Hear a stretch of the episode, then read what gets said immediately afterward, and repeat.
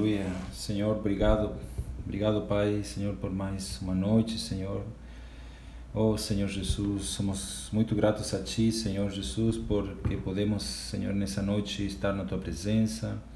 Senhor Jesus, desfrutar, Pai, da Tua palavra, desfrutar, Senhor Jesus, oh, Senhor, do Teu favor, da Tua graça, da Tua luz, Senhor, da Tua pessoa maravilhosa. Oh, Senhor Jesus, Senhor Jesus, Senhor, que possamos, Senhor, ser prósperos espiritualmente, ganhar mais de Cristo, Senhor, mediante essa palavra de hoje à noite, mediante esse estudo. Senhor, abençoa cada santo aqui nessa noite. Senhor Jesus, Senhor, seja com nosso coração, que nós possamos, Senhor, compreender e tocar nessa palavra. Oh, Senhor Jesus, Senhor, tudo que acontece, Senhor, Senhor, é porque conforme a tua vontade, por permissão tua, oh, de acordo com teus planos, Senhor, teus propósitos eternos. Oh, Senhor Jesus, Pai, te louvamos. Senhor, nos cobre com teu sangue precioso, concede-nos a tua graça. Senhor Jesus, fale conosco nessa noite. Edifica, Senhor Jesus, cada um de nós. Queremos, Senhor Jesus, ganhar revelação, Senhor, preparar nosso coração. Oh, Senhor Jesus, até que tu venhas, Senhor. Jesus é o Senhor. Glória a Deus. Amém. Jesus é o Senhor. Irmãos, vamos uh, abrir a Bíblia eu no Apocalipse. Sair aqui rapidinho, Diego. Sim. Porque o meu som ficou muito baixo. Eu vou sair e entrar de novo para ver se aumenta. Amém. Vamos abrir a Bíblia então no Apocalipse 14. Na semana passada, nós eh, vimos né, os primeiros cinco versículos. Né? Onde abordamos a questão do arrebatamento, tá? Esse livro de Apocalipse 14 mostra para nós aqui uh, um resumo, né, praticamente, do que vai estar acontecendo no, no tempo da grande tribulação. Então hoje nós vamos eh, tentar, tá, fechar esse capítulo 14 dos versículos 6 até o 20, né? E aí a gente vai lendo e nós vamos trazendo aqui algumas considerações, né, algumas notas, eh, comentários, né, sobre que nós entendermos ser, né, a explicação eh, mais próxima, né, desse livro de, de Apocalipse. Então, o quadro, né, para os irmãos saberem, né, esse, esse livro de esse capítulo 14 mostra para nós uh, um resumo, né, dos três anos e meio que vai eh, ter esse, esse período, esse tempo de grande tribulação, onde semana passada vimos sobre o arrebatamento dos vencedores, né, esse grupo seleto, né, que aqui foi chamado de primícias. Eles foram arrebatados não para o celeiro, como nós veremos no estudo de hoje, né, que o arrebatamento da colheita vai para o celeiro, mas o arrebatamento das primícias vai diretamente para o trono, para a casa de Deus. Então vimos isso na semana passada. E aí hoje vamos então prosseguir, né? Falando das coisas que se seguem ao arrebatamento das primícias. Aqui no capítulo 14, versículo 6 até o 13, nós temos quatro vozes, três delas, né, falando aqui de anjos, né, que estão falando. Então aqui mostra uma cena de eventos que vão suceder logo após o arrebatamento então das primícias. E aqui já no versículo 6, né, versículo 6, vemos o seguinte: Vi outro anjo voando pelo meio do céu, tendo um evangelho eterno para pregar aos que se assentam sobre a terra e a cada nação, tribo e língua e povo, dizendo em grande voz: Temei a Deus e dai-lhe glória, pois é chegada a hora do seu juízo, e adorai aquele que fez o céu e a terra e o mar e as fontes das águas. Então, queridos irmãos, a, após o arrebatamento das primícias, haverá um evangelho né, revelado aqui, né, um evangelho que vai ser pregado, e ele é revelado aqui como sendo um evangelho eterno. Né? Hoje, o, o, tema de hoje é falar sobre o arrebatamento da colheita e o arrebatamento da respiga, né? Mas é muito importante a gente entender aqui esse contexto, né? Que primeiramente há aqui uh, que nós entendemos ser um, um arrebatamento, né? Do, dos vencedores, né? Dos que amadureceram antes. então após esse arrebatamento das primícias, né, que é um grupo, a minoria dos cristãos, aí vai ter um grupo que fica, né, que é a maioria dos cristãos, e esse grupo conhece somente o evangelho da graça. Né?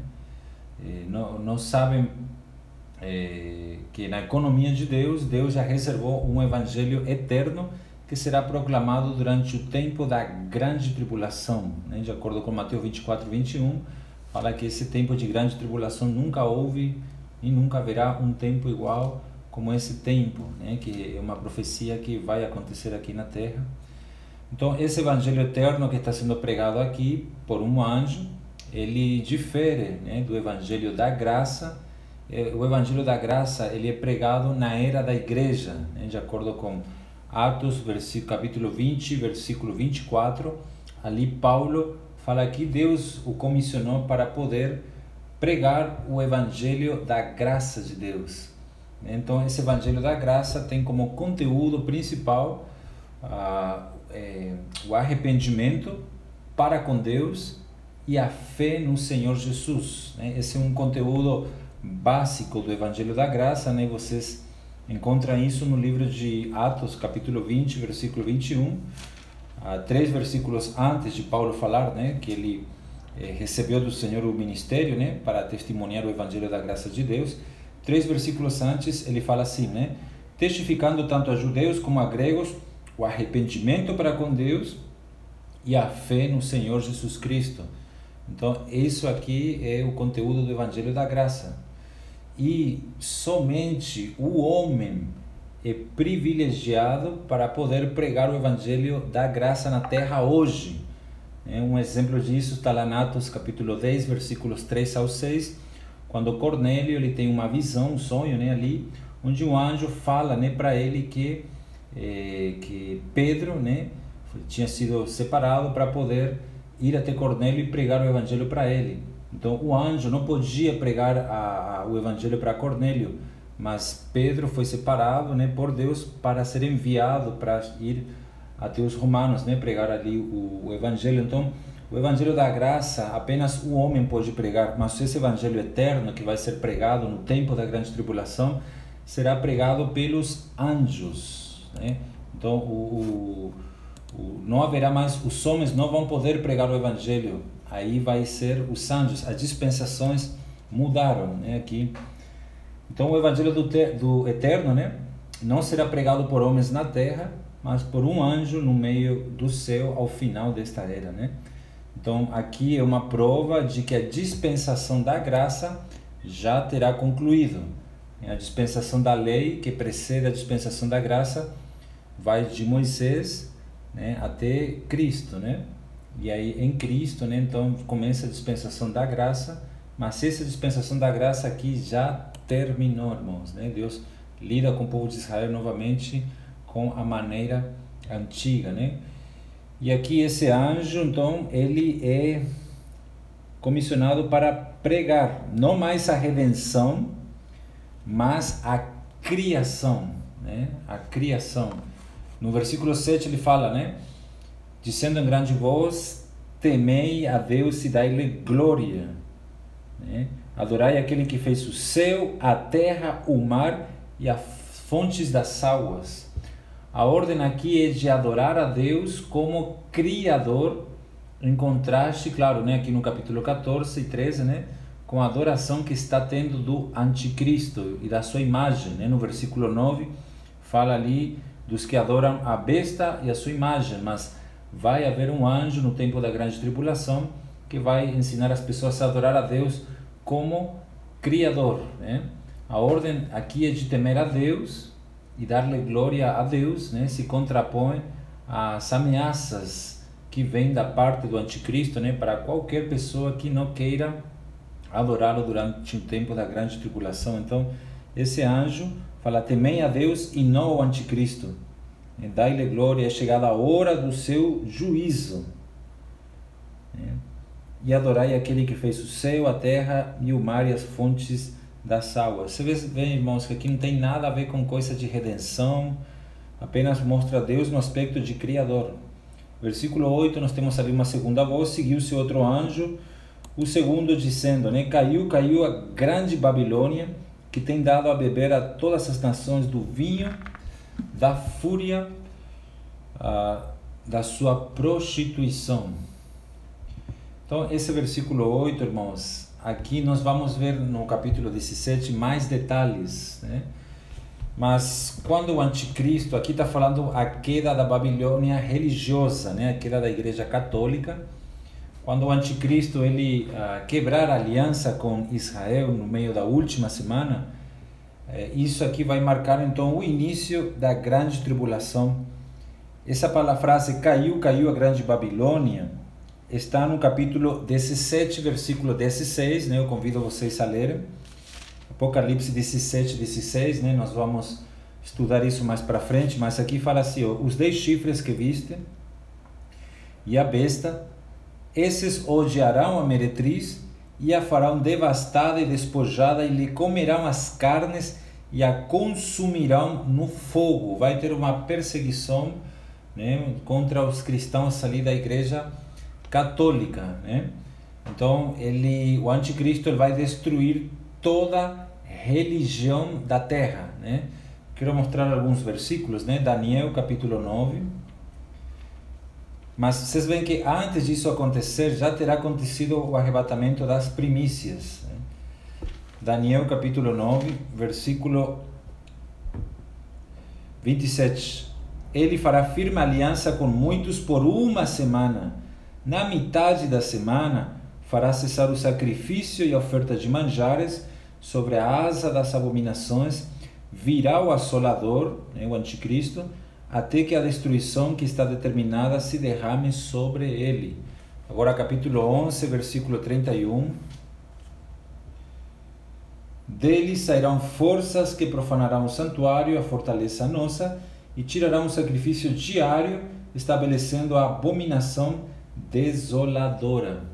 São alguns versículos, irmãos, que mostram que ele vai acabar com toda religião. Por isso fala caiu, caiu a grande Babilônia. E aqui é o sistema religioso de Roma. É a Roma religiosa, né? Tem também a Roma material, mas essa grande Babilônia aqui, claro, por quê? Porque Roma, né, de acordo com a visão de Daniel capítulo 2, ela ah, faz parte daquela estátua, né?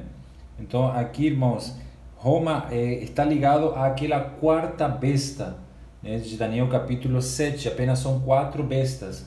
Só que essa quarta besta é Roma, que ela estava dormindo, né, ela ressuscita, mas tem Roma nos seus vários aspectos, material, né, espiritual, a Roma religiosa, a Roma física também.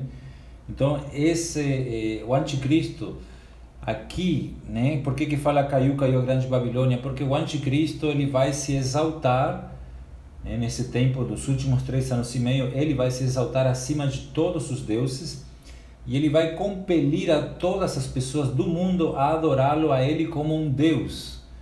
Eu quero ler alguns versículos, né? Mostrando isso ali. É... Daniel capítulo 8 Daniel capítulo 8. Por isso que essa queda da Babilônia aqui, irmãos, é a queda da Babilônia religiosa, né? Encontraram aí Daniel capítulo 8, versículo 9. De um dos chifres saiu um chifre pequeno, que é o anticristo, né? Roma.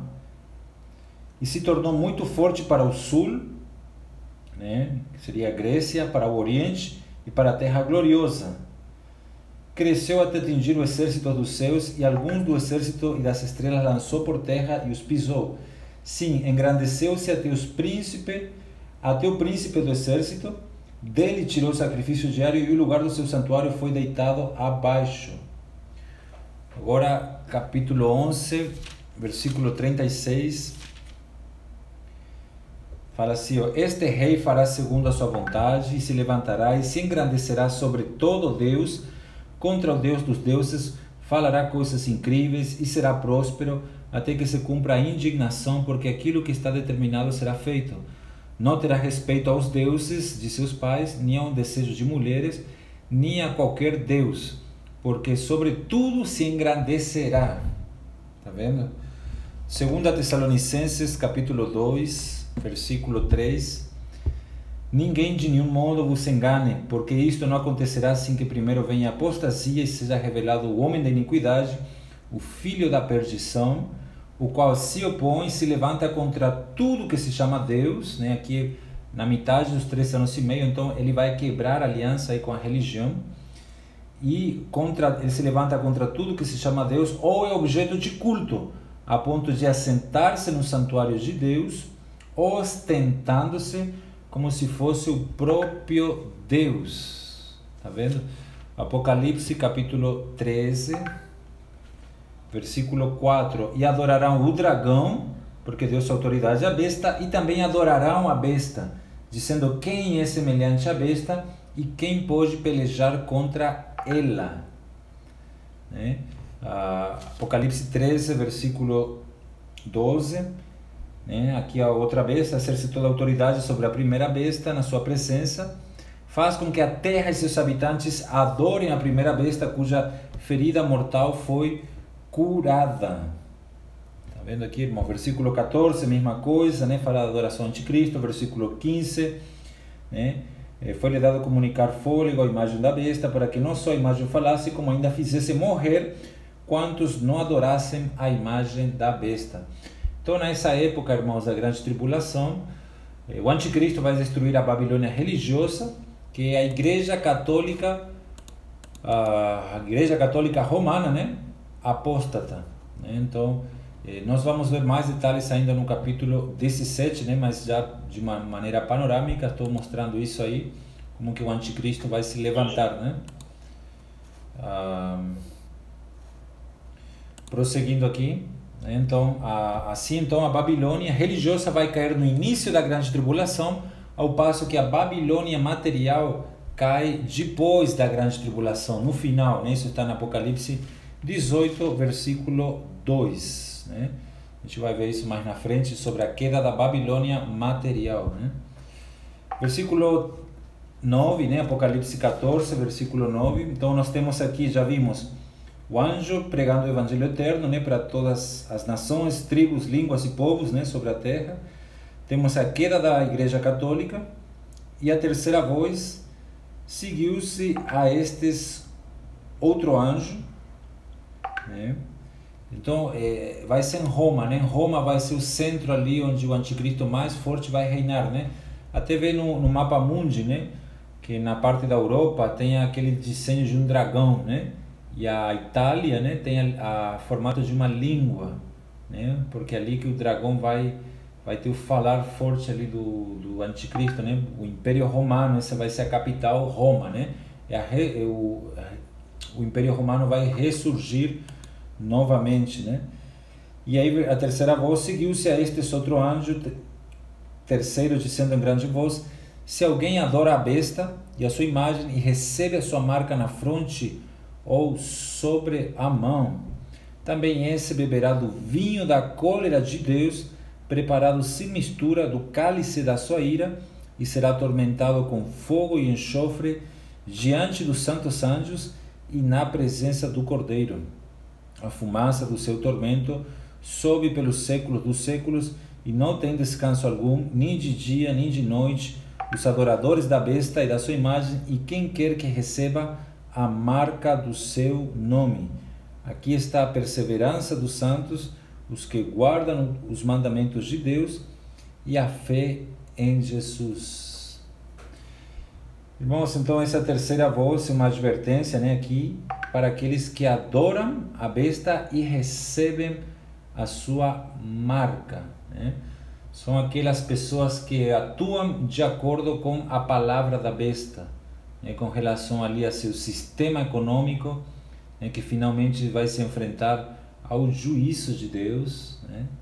A gente vê, irmãos, que o nosso mundo ele valoriza muito o dinheiro, o poder, né? a posição, o prazer, valoriza muito mais isso do que a direção de Deus. Né? E para conseguir o que o mundo valoriza, né? porque o mundo valoriza essas coisas, muitas pessoas negam a Deus e violam os princípios cristãos. Então aqui vemos gente negando a Deus né? e se amoldando esse mundo né? para poder prosseguir na parte econômica, né? na parte da existência delas, da economia. E aí, versículo 10 fala também: esse beberá do vinho da cólera de Deus. Então, esse grupo de pessoas vão beber o cálice da ira de Deus. Aí, como versículos relacionados, tem o Salmo 75, né? E Isaías 51, 17, né? Se os irmãos quiserem anotar, ler depois, né? O Salmo 75 e o Isaías 51, 17. E aqui fala que essas pessoas vão ser atormentadas com fogo e enxofre, né? No lago de fogo. Esse, irmãos, isso aqui é o resultado final do pecado, né? Que é a separação eterna de Deus. Todos aqueles que adorem a besta e recebam sua marca vão ser separados eternamente de Deus, né? E fala que a fumaça eh, do seu tormento sobe pelos séculos dos séculos, não tem descanso algum, nem de dia, nem de noite, os adoradores da besta, da sua imagem. Então, irmãos, esse lugar, o Lago de Fogo, nesse lugar, já não há lugar para arrependimento, né? Essa, essa joia que nós temos hoje do arrependimento, né? A gente poder se arrepender, mudar de vida, nesse tempo não vai existir mais, né? Não há mais lugar para arrependimento, né? Apenas dor, né? Dor que vem de dentro. É, é esse lago de fogo, irmãos, né? É a cólera de Deus sofrendo eternamente os adoradores da besta e da sua imagem e quem quer que receba a marca do seu nome. Muitos cristãos apóstatas né, vão fazer isso. Né? Mas aqui, versículo 12, né, aí, o encorajamento é: aqui está a perseverança dos santos. Né? São aqueles que ficaram para a grande tribulação, os santos. Né? Aqui é uma palavra para estimular o povo de Deus a permanecer firmes em meio a cada prova, né? em meio a cada sofrimento que eles vão passar.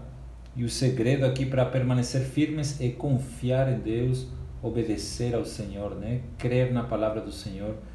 Porque aí essas pessoas que perseveram, eles vão ser os vencedores tardios. Né? Eles vão ser arrebatados aqui no versículo 14, né? o arrebatamento da, da colheita. Nós temos os que guardam os mandamentos de Deus, que pode ser aqui uma referência também aos judeus né, aos judeus zelosos e também a fé em Jesus. Né? A quarta voz, então ouvi uma voz do céu dizendo: Escreve, bem-aventurados os mortos, né, felizes os mortos, que desde agora morrem no Senhor.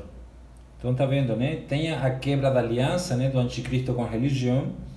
Aí vem a imposição né, da adoração da marca da besta, né, da, da imagem da besta e agora vem a perseguição, né? Os mortos que desde agora morrem no Senhor. Por que, que morrem no Senhor? Por não receberem a marca da besta. Né? Quem nós colocava essa marca, irmãos, esse chip, seja o que for, vai ser morto, torturado, né? vai sofrer. Aqui fala assim: diz o Espírito, para que descansem das suas fadigas, pois as suas obras os acompanharão. Esses bem-aventurados os mortos aqui são os que aparecem no Apocalipse 20, versículo 4. Vi também tronos, e nestes sentaram-se aqueles aos quais fora dada a autoridade de julgar. Vi ainda as almas dos decapitados por causa do testemunho de Jesus, bem como por causa da palavra de Deus, tantos quanto não adoraram a besta nem tampouco a sua imagem, e não receberam a marca na fronte nem na mão, e viveram e reinaram com Cristo durante mil anos. Então, aqueles que ficarem na grande tribulação ainda terão chances de serem vencedores, só que eles vão passar pela grande tribulação, que a gente vai ver aqui na colheita, né? Que a grande tribulação é o meio que Deus usa para amadurecer os cristãos que ficaram e eles vão ser os decapitados, entrarão ah, no reino eh, de uma maneira de dizer, né, assim com as cabeças nas mãos, né, sem cabeça, né, porque eles perderam a cabeça. E na Apocalipse 15, que a gente vai ver na semana que vem, fala dos vencedores da besta, né?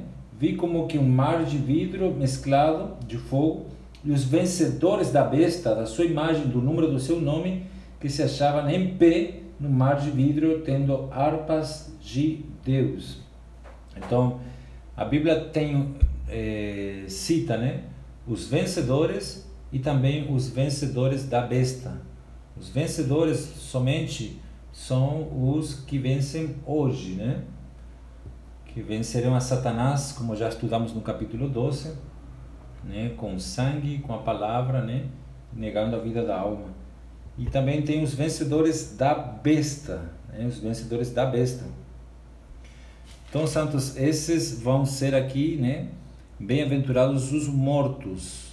São aqui os mártires no tempo da grande tribulação. E agora se entramos né, no, no assunto, no 14, e aqui, como eu tinha falado, né, que esse Apocalipse 14 é um resumo, um quadro, né, uma visão panorâmica desses três anos e meio, né, arrebatamento das primícias, aí logo vem eh, a pregação do Evangelho eterno, né, a quebra da aliança, né, da, a, do sistema da Babilônia religiosa, né, ela cai, e aí vem a imposição a, da marca da besta, a perseguição contra os cristãos durante esse tempo ali de três anos e meio.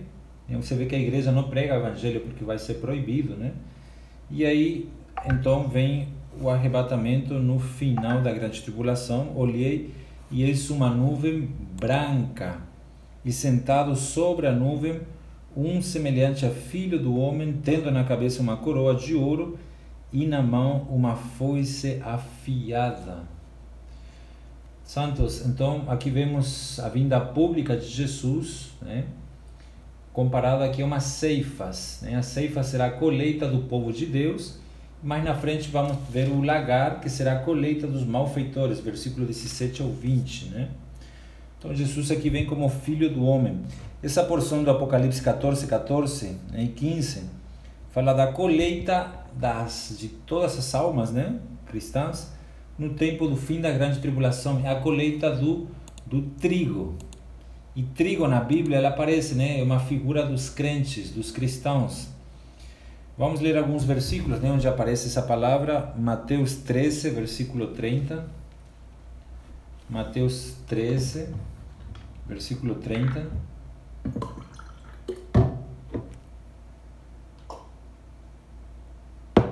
e fala: Deixai-os crescer juntos até a colheita. Tá vendo? A colheita.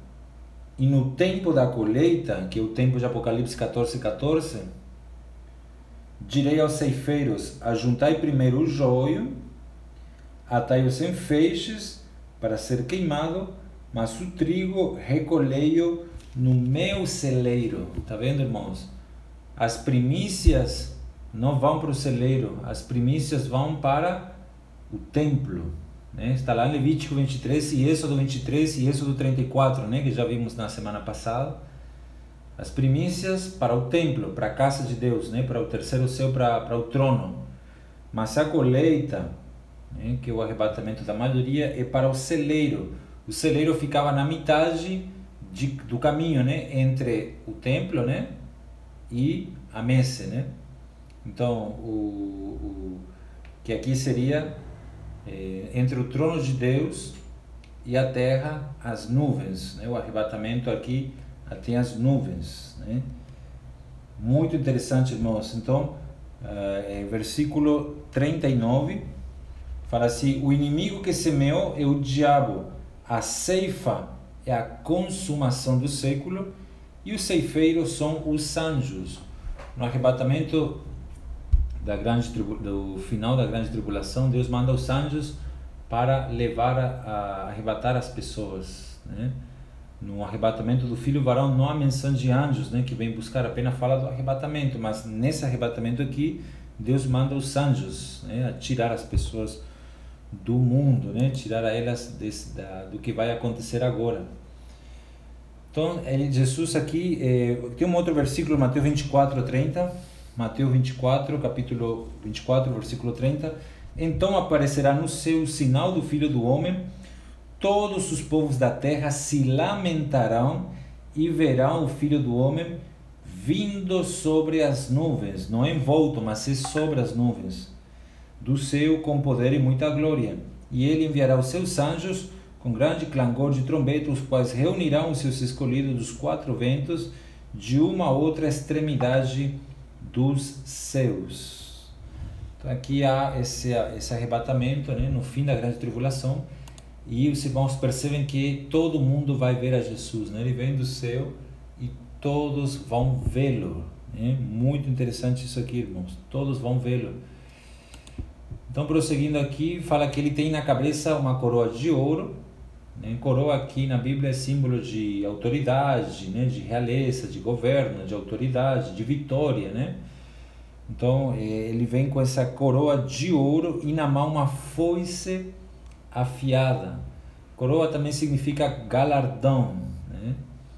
E a foice aqui, né? essa foice afiada, é, vai ser para poder dividir né, o falso do verdadeiro. Ele vai despedaçar aquilo que é falso, uma divisão, né, vai cortar aqui, separar o falso do verdadeiro. Então, santos, esse filho do homem, né, Jesus como homem, né, ele vem né, com uma foice afiada. Outro anjo saiu do santuário gritando em grande voz para aquele que se achava sentado sobre a nuvem: Toma a tua foice e ceifa pois chegou a hora de ceifar, visto que a seara da terra já amadureceu. Então, irmãos, a grande tribulação né, será essa luz forte que Deus vai utilizar para poder amadurecer o seu povo né, aqui na terra. Deus vai poder amadurecer todos os santos, né, que não amadureceram né, na vida da igreja, na vida cristã, né, que não estavam prontos, agora vão estar prontos. Fala, visto que a seara da terra já amadureceu. Então, aqui uma figura dessa seara representa o povo de Deus. Essa palavra seara sempre é dito né, por Jesus para se referir então ao povo de Deus, né? assim como é mencionado também em eh, Mateus 9, né? quando fala assim, então, versículo 37, se dirigiu aos seus discípulos, a seara na verdade é grande, mas os trabalhadores são poucos. Rogai, pois, ao Senhor da seara que mande trabalhadores para a sua seara. Então, aqui nós temos o arrebatamento da seara de Deus. Né? A seara do Senhor que agora já, irmãos, amadureceu. Então, vem um outro anjo com uma ordem de Deus Pai né, para que Cristo, então, venha a é, arrebatar, né, passar a sua foice na terra. E a ceifa da mesa, irmãos, depende, é, depende de seu próprio amadurecimento. Né? Aqueles que amadurecem mais rápido, né? mais cedo, serão as primícias. E a maioria, né? os que amadurecem mais tarde, serão a mesa. Então, quando a mesa, né? que é a maioria da colheita, amadurecia, ela era levada, então, né? no livro de Êxodo, para dentro do celeiro, né? entre a seara né, e a casa da fazenda. E aí com isso né, a gente vê que as primícias serão levadas para dentro da casa de Deus, né, no terceiro céu, no santuário, no, terceiro, no, no céu, né? E que é o Monte Sião, né, que a gente viu ali no Apocalipse 14, 1, né, o Monte Sião nos céus, e a messe vai ser levada para o ar, né, para o ar. Então aqui fala, passou a foice sobre a terra e a terra foi ceifada. E aqui, Santos, a princípio, irmãos, aqui nós temos os dois arrebatamentos, né, que na nossa linha teológica, poucos veem, né, eh, que haverá dois arrebatamentos, né, um antes né, da grande tribulação para os vencedores e outros depois, né, para os vencedores tardios, né, que é a, a igreja, né, o arrebatamento da igreja, da mulher, né, que ficou aqui na terra no Apocalipse 12, né, e Deus lhe prepara um lugar para que ela fique por três anos e meio. Depois essa mulher então está pronta para subir. Mas aí tem um detalhe que eu tinha comentado com vocês sobre é, que ainda poderia ficar a respiga, né? O que nós temos a dizer sobre isso, né? Sobre esse arrebatamento da respiga. É porque assim, irmãos, isso aqui é uma interpretação que os irmãos, né, principalmente o Lee, né, no, no estudo vida aqui, né, de Apocalipse, ele aborda bem, né, esse assunto. Mas eh, nós não podemos bater martelo disso, né, ser dogmático ou falar que que vai ser assim porque o livro de Apocalipse é muito difícil, né? Então, os irmãos têm que fazer seus próprios estudos, né? A gente coloca aqui alguns versículos e vocês têm que levar diante do Senhor, né? É, é, diante do Senhor, se é isso mesmo, né? Mas é, veja só, em Apocalipse 16, é, quando vai ter os, os sete, as sete taças, né? Lá no capítulo 16, versículo 15, ali fala assim, né? Eis que venho como vem o ladrão, né? Jesus falando, bem-aventurado aquele que vigia e guarda suas vestes, para que não ande nu e não se veja sua vergonha. Esse versículo ele é extraído de um contexto aqui no sexto flagelo, onde fala né, da, da sexta taça que ela é derramada sobre o grande rio Eufrates, cujas águas secaram né, para que se preparasse o caminho dos reis que vem do lado do nascimento do sol, né, do Oriente, e eh, então vi sair da boca do dragão, da, da boca da besta, da boca do falso profeta, três espíritos imundos, semelhantes a rãs, mostrando que eles só atuam na terra agora, né? Porque eles são espíritos de demônios, operadores de sinais, se dirigem aos reis do mundo inteiro com o fim de ajuntá-los para a peleja do grande dia do Deus Todo-Poderoso. E aqui, do nada, irmãos, do nada, no meio de um contexto que está falando do, do Armagedon, fala esse versículo, né? Eis que venha como vem o ladrão, bem-aventurado aquele que vigia, né? E guarda suas vestes para que não ande nu e não seja, não se veja sua vergonha. Aí volta de novo, né, a cena porque tem um parênteses aqui, né? Então os ajuntaram no lugar que em hebraico se chama Armagedon nós vamos estudar né, sobre a Batalha do Armagedon com bastantes detalhes né, mais para frente. Mas o curioso aqui, o interessante, irmãos, nós podemos ter duas interpretações tá, para esse, esse, essa porção aqui. Hoje, de fato, é apenas uma porção que também está se referindo ao arrebatamento da colheita, né, no tempo da grande tribulação, né, antes da Batalha do Armagedon, né, que o Senhor vem como ladrão né? ou seja, eles também não sabem né, o momento que o Senhor vai vir. Bem-aventurado aquele que vigia, guarda suas vestes, para que não ande nu e não se veja a sua vergonha. Então pode ser isso, irmãos, que seja a, o mesmo versículo, o mesmo arrebatamento da, da colheita, porém na Bíblia tem uns versículos, irmãos, que nos deixam entender que depois da colheita haverá uma respiga, né? um levantamento de uma respiga. Então nós podemos, claro, né, isso aqui eu não estou afirmando que é assim, mas eu estou abrindo aqui para estudo aí dos irmãos, né, vocês considerarem isso. Mas algumas palavras aqui repetem no próprio livro de Apocalipse, por exemplo, né, é, veio como ladrão de noite. Então eu vou entender aqui que é para as respigas deixadas na terra depois do arrebatamento da colheita. Essa palavra bem-aventurado aquele que vigia e guarda suas vestes é o que ele disse para a igreja em Sardes. Esse versículo eu vou mostrar para vocês. É o seguinte: nas sete igrejas de Apocalipse, né? As últimas quatro são as que vão permanecer até a volta do Senhor. Tiatira, Sardes, Filadélfia e Laodiceia. Por quê? Porque essas últimas quatro igrejas, né, que é a igreja católica, o protestantismo, né, o que nós entendermos ser a vida da igreja, né, o, o amor fraternal, e por último, a igreja moderna, né? que é aquela igreja que virou hoje. Então, esses quatro tipos de igrejas vão permanecer na volta do Senhor.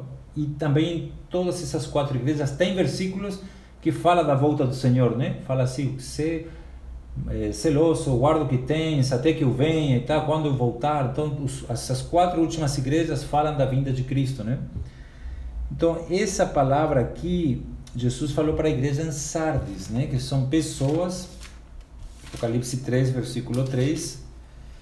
Fala assim: Lembra-te, pois, do que tens recebido e ouvido, guarda e arrepende-te. Porquanto, se não vigiares, virei a ti como ladrão, e não conhecerás de modo algum em que hora virei a ti. Então, tomando, irmãos, alguns princípios espirituais que a gente usa né, para interpretar a Bíblia, é provável que irmãos na condição de Sardes, né, aqueles que têm nome de que vive, mas que estavam mortos, né? Esses, né, fala assim, né, que vem como ladrão, esses ainda tenham ficado, né, não, ainda não foram arrebatados com a colheita, que foi, vai ser o arrebatamento no final né, da grande tribulação, bem próximo aí da batalha do Armagedon.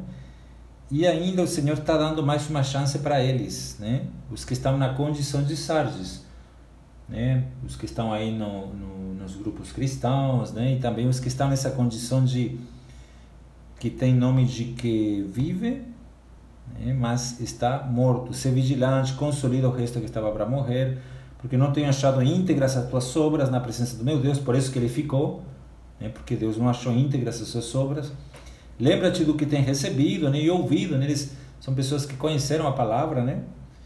E arrepende-te.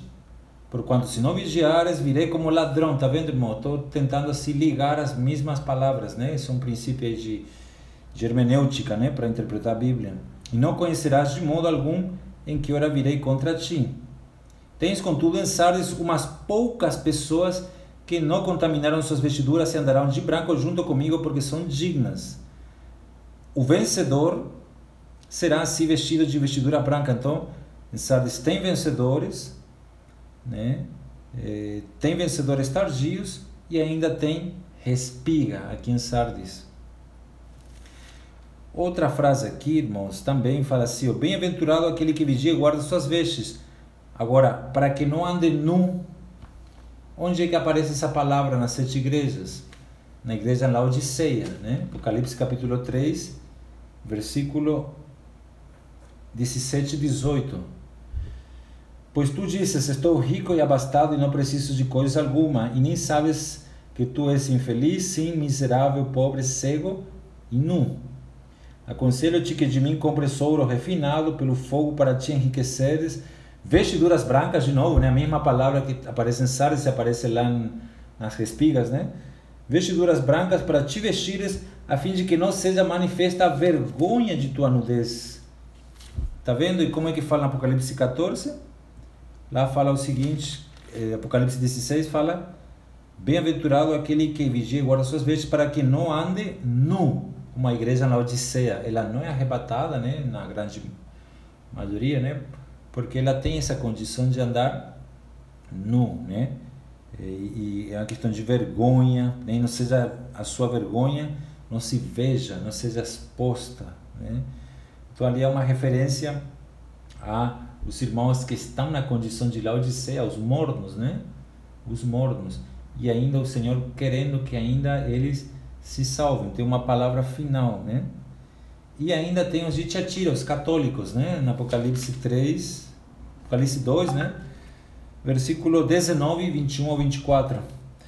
Conheço as tuas obras, o teu amor, a tua fé, o teu serviço, a tua perseverança, que é a palavra que aparece lá também, né? É, Apocalipse 14, sobre ser perseverante. E aí fala-se as tuas últimas obras mais numerosas do que as primeiras. Versículo 21, dê-lhe tempo para que se arrependa. Ela todavia não quer arrepender-se da sua prostituição. Então, muitos que têm ídolos, mesmo na grande tribulação, não querem se arrepender. Mas Deus lhe dá tempo para que se arrependam. Eis que a prostro de cama, bem como em grande tribulação, tá vendo? Dá para ver que eles vão passar em grande tribulação. Os que com ela adulteram, caso não se arrependam das obras que ela incita. Matarei os seus filhos, e todas as igrejas conhecerão que eu sou aquele que são da mente e coração, e vos darei a cada um segundo suas obras. Digo todavia a vosotros, os demais de Tiatira, quantos não têm essa doutrina e que não conheceram, como eles dizem, as coisas profundas de Satanás. Outra carga não jogarei sobre vós. E as coisas profundas de Satanás, as doutrinas profundas aqui, irmãos, também é exposto aqui no tempo do anticristo. Então nós estamos vendo aqui, irmãos, uma volta para alguns irmãos que estão na condição de Sardes, Laodicea e Tiatira. Filadélfia não aparece porque os de, todos os de Filadélfia, irmãos, serão arrebatados, né? Todos, todos, todos eles, no Apocalipse 3. É a única igreja, irmãos, aqui das sete, que os que estão nessa condição, Deus é a única igreja que lhe promete guardar da hora da aprovação que há de vir sobre o mundo inteiro. Não que hora da aprovação é essa que vai vir sobre o mundo inteiro. Né? Aqui não fala te guardarei na hora da aprovação. Aqui fala te guardarei da provação. Não é? Te guardarei na hora da na hora da provação ou da hora na provação. Aqui da hora da provação que há de vir sobre o mundo inteiro para experimentar os que habitam sobre a terra. Então, irmãos, se nós vivemos, vivemos a realidade da vida da igreja, nós seremos vencedores. Não haverá arrebatamento de colheita nem de respigas, né? Voltando então ao Apocalipse 16, 15, né? Venha como ladrão, bem-aventurado aquele que vigia, guarda suas vestes, para que não ande nu e não se veja sua vergonha. Então há um princípio na Bíblia que depois da colheita vem o arrebatamento das respigas. Eu quero ler alguns versículos, né? Já estamos concluindo aqui em cinco minutos, né? Encerrar com essa parte aqui da, das espigas. Talvez a gente volte a falar alguma coisa quando a gente chegar no Apocalipse 16, né? A gente fala alguma coisa a mais. Mas vamos lá então, vamos ler alguns versículos aqui é, sobre as respigas, né? Vamos para Levítico 9, Levítico capítulo 19. Levítico capítulo 19, versículos 9 e 10. Quando, porém, cegar essa messe, que agora nós entendemos que é uma figura do arrebatamento da colheita, né? Quando também cegar essa messe da tua terra, o canto do teu campo não cegarás totalmente, né? nem as espigas caídas colherás da tua messe. Tá vendo, irmãos? Mas que houve alguns que ficaram para trás. Deus fala, olha, né? Não, não, não levantes, né? Não rebuscarás a tua vinha, nem colherás os bagos caídos da tua vinha. Deixa-lo-ás ao pobre e ao estrangeiro. Eu sou o Senhor, vosso Deus. Então, aqui vemos que depois da cega, né? Vem aqui eh, depois da colheita as espigas. Levítico, agora capítulo 23, versículo 22. Levítico 23, 22. Quando cegardes a messe, né, a colheita da vossa terra, né, quando ceifares né, a messe, a colheita da vossa terra, não rebuscareis os cantos do vosso campo, aqueles que estão mais distantes, né? Irmãos, aqueles que estão mais distantes ainda no tempo da grande tribulação. Nem colhereis as espigas caídas da vossa cega. Para o pobre e para o estrangeiro as deixareis, ou seja, para que outros levantem depois, ou seja, arrebatamento, né? levantamento aqui. É, eu sou o Senhor vosso Deus. É, Deuteronômio 24, versículo 19.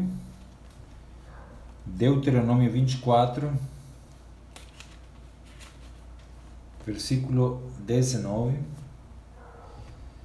Quando no teu campo, que o, o campo é uma figura do mundo, né? Mateus 13, 38 fala, confirma isso, né? Quando no teu campo cegares a messe, e nele esqueceres um feixe de espigas, não voltarás a tomá-lo. Né? Para o estrangeiro, para o órfão e para a viúva será para que o Senhor teu Deus te abençoe em toda a obra das tuas mãos. Então dá a entender, irmãos, que depois do arrebatamento da cega, tem uns que ficaram para trás ainda, né? Que é um feixe de espigas. Essa questão de feixe, né? feixe, é utilizado para se referir também ao povo de Deus. Né? Se vocês lembram aquela parte de Gênesis 37, né? Quando José teve aquele sonho, Gênesis 37, eh, versículo 5: Teve José um sonho e relatou a seus irmãos, por isso o odiaram ainda mais. Por isso disse: Rogo-vos ouvir este sonho que tive. Atávamos feixes no campo. O campo é o mundo, os feixes são né, aqui os cristãos que Deus está juntando. Atávamos feixes. E eis que o meu feixe se levantou e ficou em pé. Né? O feixe era ele, José, né? faz parte do povo de Deus. E os vossos feixes o rodeavam e se inclinaram perante mim. Então, feixes são pessoas. Está vendo, irmãos? Feixes, pessoas. Um feixe de espigas também está relacionado aqui a pessoas. É um punhadinho de gente que vai ficar, né? Mas parece, irmão, parece, né? Não estou afirmando nada aqui, mas que depois da colheita ainda restará uns aí, um punhadinho de gente que não foi, e Deus ainda na sua infinita misericórdia, né, ele vai ainda fazer um arranjo para que eles venham se arrepender e sejam também vencedores. Ah, deixa eu ver aqui como é que estamos. Bom, irmãos, é isso aí, né? É... E essa parte final, né, do, dos versículos 17 ao 20, a vindima, aqui é a colheita de uvas. Então, vou, fazer, assim, eu vou deixar essa parte final né, para a próxima semana. Né? Eu vou, eu vou comentar ela bem panorâmica mesmo. E a gente já vai entrar no capítulo 15, né, nos sete flagelos, nas sete taças ali da ira de Deus, e sobre os vencedores da besta, o mar de vidro, né? E vamos então ver mais cenas no céu, né? Tá bom? A vindima aqui praticamente é a colheita das uvas, né? Que é a, a volta de Deus, de Cristo, né? Pisando aqui esse lagar, que é a, o grande lagar da cólera de Deus, né? Deus vai pisar as nações, né? Deus vai destruir esse, esse exército, esse império, esse, o anticristo, seu exército na batalha de Armagedon, né? Amém, irmãos? Finalizamos aqui. Ainda temos alguns minutos para a gente compartilhar.